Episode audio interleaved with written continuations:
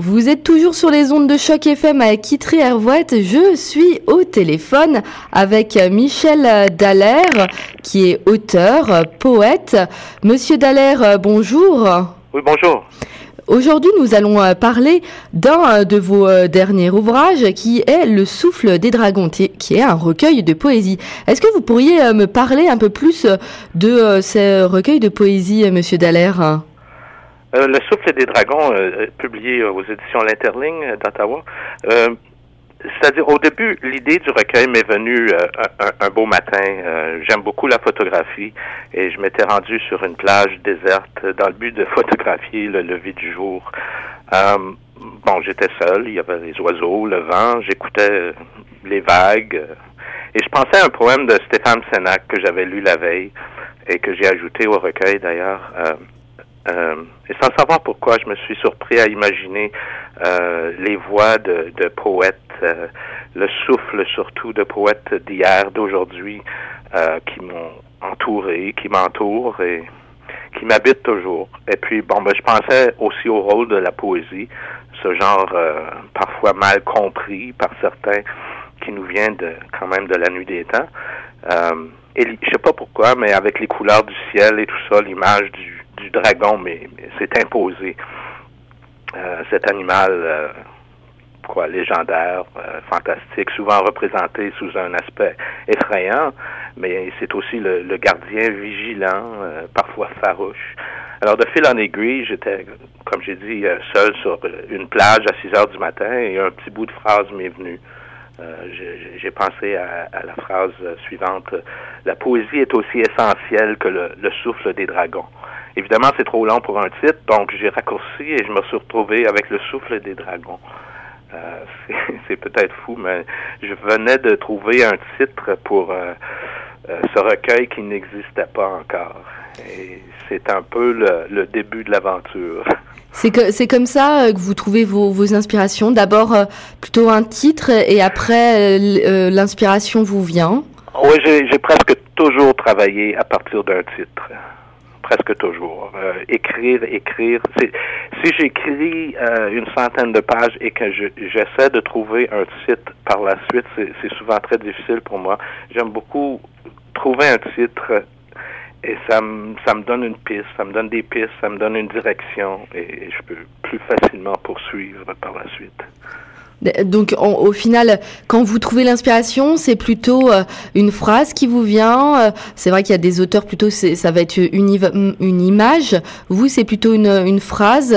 Une phrase, une image. Euh, j'aime beaucoup la photo, donc je peux me, je peux, je peux m'inspirer d'une photo et puis il y a deux trois mots qui me viennent et puis ça devient un titre que je retravaille par la suite. Je peux le retravailler plusieurs fois.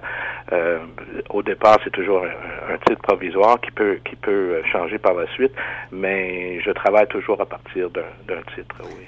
Est-ce que vous euh, faites euh, de la photographie? Vous m'avez dit que vous êtes un, amoureux de la photo. Ça vous arrive parfois de faire de la photographie et même d'avoir peut-être eu euh, des vernissages photos Non, pour moi c'est plutôt un passe-temps. J'ai déjà fait des couvertures de livres, par exemple, mais ça va pas plus loin que ça. Je le fais pour le plaisir de la chose en ce moment, j'ai un projet avec un, un, poète de Terre-Neuve, euh, anglophone, et euh, j'accompagne ses poèmes avec des photos, mais en ce moment, on est vraiment à l'étape de, de, projet. Euh, on ne sait pas exactement où ça va aller et tout ça. On va peut-être le soumettre à une maison d'édition, mais on verra.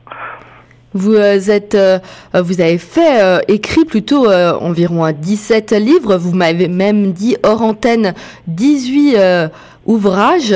Euh, comment vous trouvez, donc vous m'avez parlé un peu de votre inspiration, mais comment vous trouvez le, temps? Est-ce que vous travaillez en dehors? Moi, je travaille en tant que rédacteur, euh, concepteur, euh, traducteur. donc, je travaille pour des agences gouvernementales, des, des bon, des, des, agences de communication. mais j'écris pour moi aussi chaque jour ou presque. quand je le fais pas, je me sens un peu coupable. Donc, c'est un peu c'est un peu ma drogue. J'écris, j'écris quotidiennement, oui. Est-ce qu'il euh, il y a des, euh, euh, des choses que vous écrivez qui n'ont jamais été publiées et que oh, vous, vous regrettez peut-être?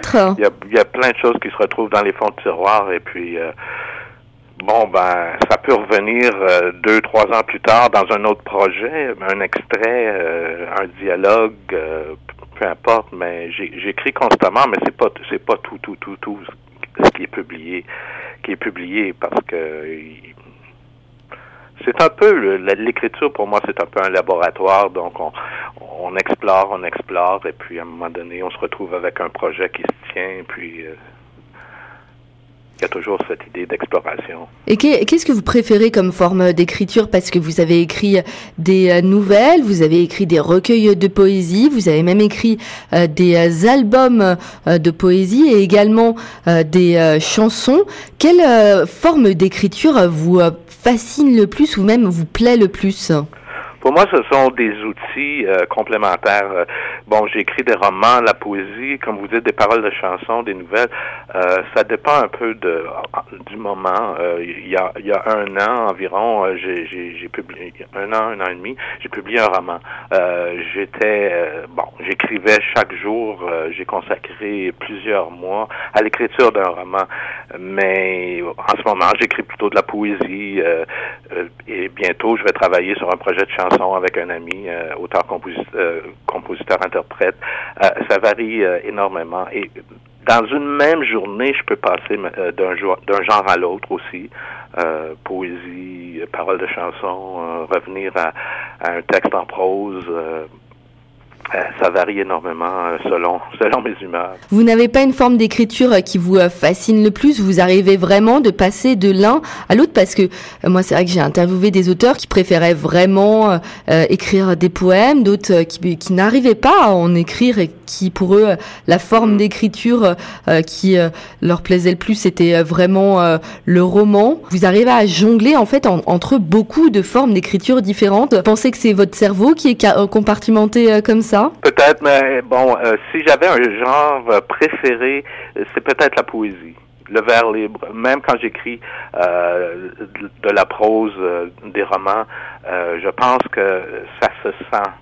Il y, a, un, un, souffle poétique dans, dans, dans, tout ce que je fais. Que ce soit l'ellipse et tout ça, je, découpe un peu comme si je faisais constamment de la poésie. je pense que c'est le genre qui, qui prédomine chez moi. Euh, est-ce que vous pourriez me parler un peu de vos influences? Euh, Quels sont euh, les auteurs que vous préférez, les poètes, par exemple, que vous préférez? Est-ce que ce sont plutôt des poètes modernes? Ben là, on parle des dragons, parce que dans, dans le souffle des dragons, je, je, je m'entoure de ces poètes qui m'ont habité, qui m'habitent, qui m'ont influencé. Alors il y a des, des, sans les sans les nommer, sans les bon, il y a des pour moi il y a des auteurs importants, je vais en oublier, mais des en Ontario euh, ou au Québec, il y a Pierre-Raphaël Pelletier, euh, Stéphane Senac, euh, Robert Dixon, qui ont été des amis, qui sont des amis. il y a Roland Giguère, Patrice Desbiens, Gaston Tremblay, Gaston Miron, euh, le Marocain Tar Benjeloun, Anne euh, Alain Grandbois, du côté anglophone euh, américain, Bukowski, bon, Rimbaud, les surréalistes, je pourrais continuer, continuer.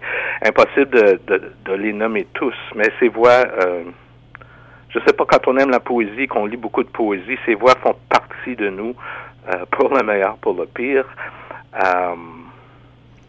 Et ces voix et, d'autres encore conjuguées aux éléments m'ont permis d'écrire les premiers vers de ce livre et, m'ont accompagné par la suite comme si un peu c'était des fantômes qui m'entouraient puis qui euh, je sentais parfois leur regard je, je devais parfois m'en éloigner m'en rapprocher. Bon il y, y a ce jeu de va-et-vient constant aussi est-ce que vous écrivez euh, parfois en anglais? Parce que vous avez là écrit euh, des poèmes en français, des, chansons en français, mais est-ce que euh, la langue de Shakespeare vous inspire quand vous écrivez? Ou, ou c'est vraiment quelque chose qui, qui n'est pas dans votre répertoire? J'ai déjà essayé.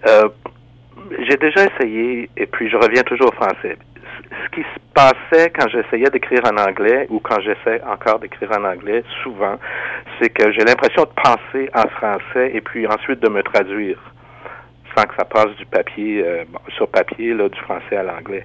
J'ai l'impression de, de, structurer mes choses euh, comme si j'écrivais en français et puis ensuite de, de un peu de me, me, traduire en anglais. Et je trouve que c'est c'est pas du tout réussi.